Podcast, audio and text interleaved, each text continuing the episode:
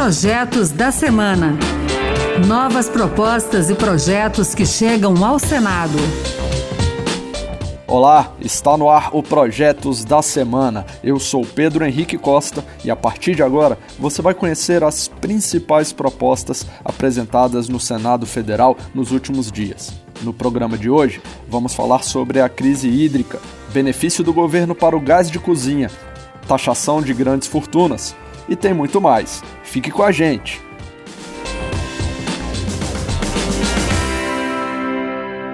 Nessa semana, o Congresso Nacional recebeu a medida provisória de combate à crise hídrica.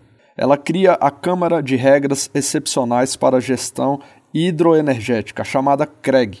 O grupo vai centralizar as ações das entidades responsáveis pelas atividades que dependem de água, em especial as de geração de energia, preservação do meio ambiente, agricultura e transporte. Essa Câmara vai definir os limites de uso, armazenamento e vazão das usinas hidrelétricas. A gente lembra que o risco de apagões e de falta de energia por conta das secas já resultou na apresentação de vários projetos de lei no Congresso. Um deles, já aprovado pela Câmara e pela Comissão de Meio Ambiente do Senado, cria a Política Nacional de Racionalização e Combate ao Desperdício da Água, como explica o relator, o senador Otto Alencar, do PSD da Bahia. O Brasil é um país bem dotado de recursos hídricos. No entanto, já convivemos com escassez de água, escassez essa que pode tornar-se sério limitante ao desenvolvimento econômico e social que aspiramos. São urgentes, portanto, as medidas para evitar ou pelo menos amenizar a escassez eminente de água. Tais práticas já são comuns em países envolvidos como na Europa, Japão e também nos Estados Unidos da América. O Ministério de Minas e Energia descartou apagões, mas ressaltou que o país enfrenta a pior crise hídrica dos últimos 90 anos. A Câmara de Regras Excepcionais para a Gestão Hidroenergética deve funcionar até o final do ano. Ainda falando sobre energia, o Senado deve analisar um projeto que cria um cronograma para a abertura do mercado de energia elétrica. Em 1995, o Congresso Nacional estabeleceu a previsão legal para que todos os consumidores pudessem optar livremente pelo seu próprio fornecedor de energia elétrica, mas não definiu um prazo para essa modalidade entrar em vigor. Atualmente, o Brasil conta com um mercado livre que atende a apenas 20 mil de suas mais de 86 milhões de unidades consumidores. Segundo o autor desse projeto, o senador Wellington Fagundes, do PL de Mato Grosso, é necessário dar ao consumidor a liberdade de energia. Para ele, a livre compra da energia elétrica que consome, a chamada portabilidade da conta de luz, é um anseio dos brasileiros. Na avaliação de Wellington Fagundes, serão beneficiados a grande indústria e o comércio, com a livre e ampla competição entre geradores de energia elétrica. No mercado de varejo de pequenos e médios consumidores, hoje ainda é negado o direito de escolha do fornecedor de energia. O projeto estabelece um calendário de abertura no mercado de fornecimento da energia que começaria a partir de 1 de janeiro de 2023. Isso para consumidores com carga igual ou superior a 300 kW. A partir daí, a cada ano novas categorias seriam incluídas. E para fechar esse bloco sobre energia, vamos falar de outra proposta, mas essa tem a ver com o fornecimento de gás. O objetivo desse projeto é criar o Programa Gás para os Brasileiros. O autor, senador Eduardo Braga, do MDB do Amazonas, sugere que o governo ajude as famílias de baixa renda na compra do botijão de 13 quilos. Pela proposta, a cada dois meses, as famílias inscritas no CAD Único receberiam um repasse no valor de 40% do preço médio de revenda do gás durante cinco anos. Eduardo Braga lembra que o aumento no preço do botijão fez com que muitas famílias se valessem de lenha ou de carvão para cozinhar. Os recursos para bancar esse programa de ajuda do gás viriam da CID, que é um tributo cobrado na gasolina.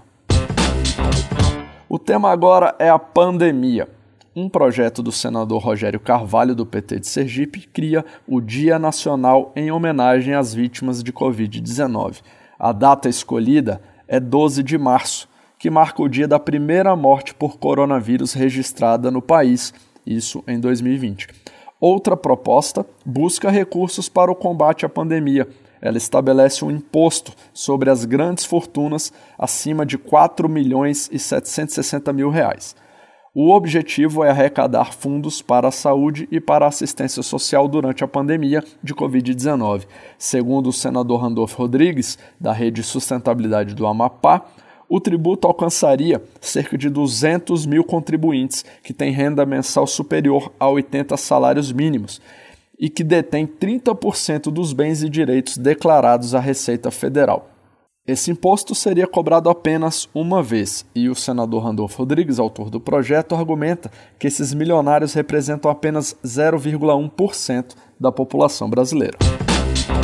E a gente segue falando da área de saúde. Agora, uma proposta que dá mais transparência nas relações entre planos de saúde e beneficiários.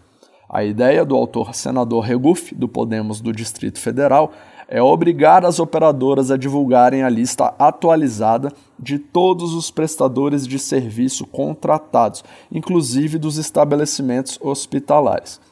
O projeto determina que a relação completa de hospitais, clínicas e profissionais credenciados nos planos de saúde seja publicada no site da Agência Nacional de Saúde, ANS. Isso de forma transparente, clara e no local fácil de acesso aos consumidores.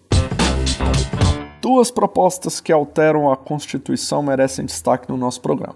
Elas trazem novas regras na lei eleitoral.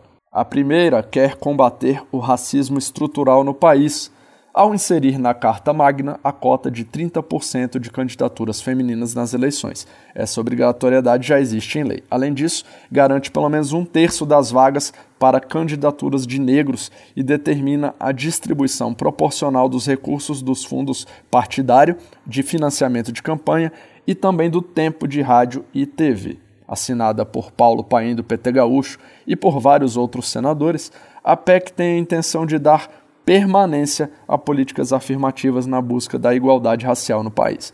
A outra proposta de emenda à Constituição quer reforçar a regra de proporcionalidade de candidaturas por gênero, isso para garantir mais vagas para as mulheres na política. Para isso, a PEC estabelece o um mínimo de 30% de candidaturas femininas e a divisão do dinheiro dos partidos e do financiamento de campanha. Um dos autores da proposta, o senador Carlos Fávaro, do PSD de Mato Grosso, acredita que consolidar essa regra na Constituição pode garantir mais igualdade de gênero na política brasileira. E fechando projetos da semana de hoje, vamos falar de um tema trazido pelo senador Fabiano Contarato, da Rede Sustentabilidade do Espírito Santo.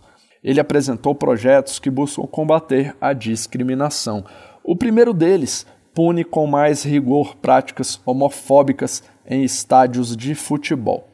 Uma outra proposta proíbe que o poder público discrimine doadores de sangue em função da orientação sexual. Fabiano Contarato lembra que o Supremo Tribunal Federal já garantiu o direito da população LGBTQ doar sangue, mas ele argumentou que uma lei vai encerrar essa discussão por se basear em critérios científicos e não discriminatórios. Nós não podemos fechar as portas para essa população. Nós temos que entender que o Estado é laico e que o artigo 3 do inciso 4 da Constituição Federal é claro quando estabelece que um dos fundamentos da República Federativa do Brasil é promover o bem-estar de todos e abolir toda e qualquer forma de discriminação. É isso aí, o Projetos da Semana fica por aqui. Você pode participar das leis do país. Acesse o E-Cidadania lá no site do Senado. Você pode ler as propostas, votar nelas e até apresentar uma ideia que, se tiver apoio da sociedade, pode se transformar num projeto de lei. Olha que barato. Acompanhe o programa Projetos da Semana na Rádio Senado toda sexta-feira, às duas horas da tarde, e também na internet. Se você quiser baixar o áudio e escutar quando quiser, é só ir na página da Rádio Senado procurar por Projetos da Semana. O podcast também está nas principais plataformas: Deezer, Spotify, Apple Music, pode escolher a sua. Muito obrigado pela sua companhia. Eu sou Pedro Henrique Costa e até o próximo Projetos da Semana.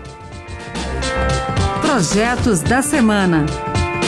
Novas propostas e projetos que chegam ao Senado.